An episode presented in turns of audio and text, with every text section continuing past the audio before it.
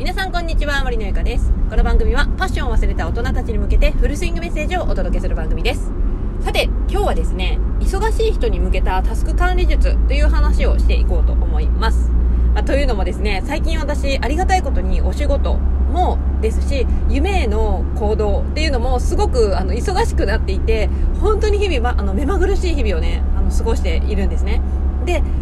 皆さんもきっと何か仕事に対してとかプライベートに対してとかいろんななんか目標とか夢とかあってでそれに向けてあのいろいろね日々取り組んでいらっしゃると思います。でそういう忙しい毎日を送っている人にこそ聞いていただきたいんですけれどもこれねあの私実は最近この、まあ、さっきね忙しいって言ったんですけどそんな中で私忘れていたことがあってこれ何かというとですね私はちゃんとそのやるべきことに優先順位をつけて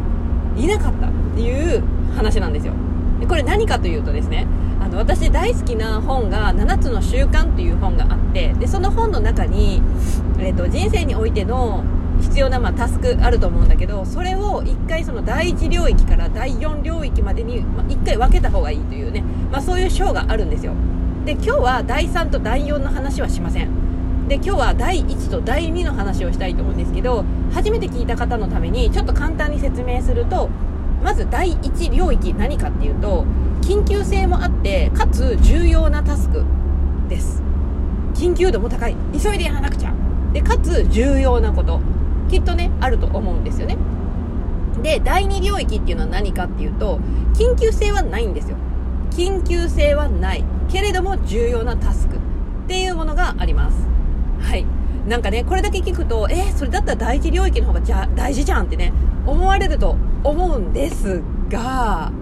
ですが私ねほんと最近こうその第一領域であるその緊急性も高くて重要なタスクばかりをあのやっていたなっていうことにふと気がつきまして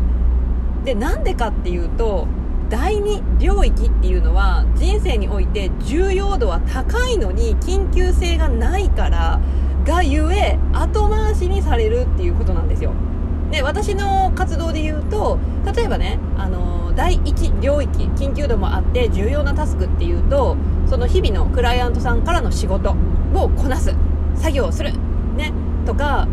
そういうなんですかねちょっと緊急性もあって重要なこと。それをもうまあ言うたらもう目の前のこ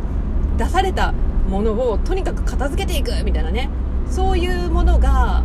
あの結構何？あの1日の中ですごく割合を占めていたなっていうふうに思っていたんですよね。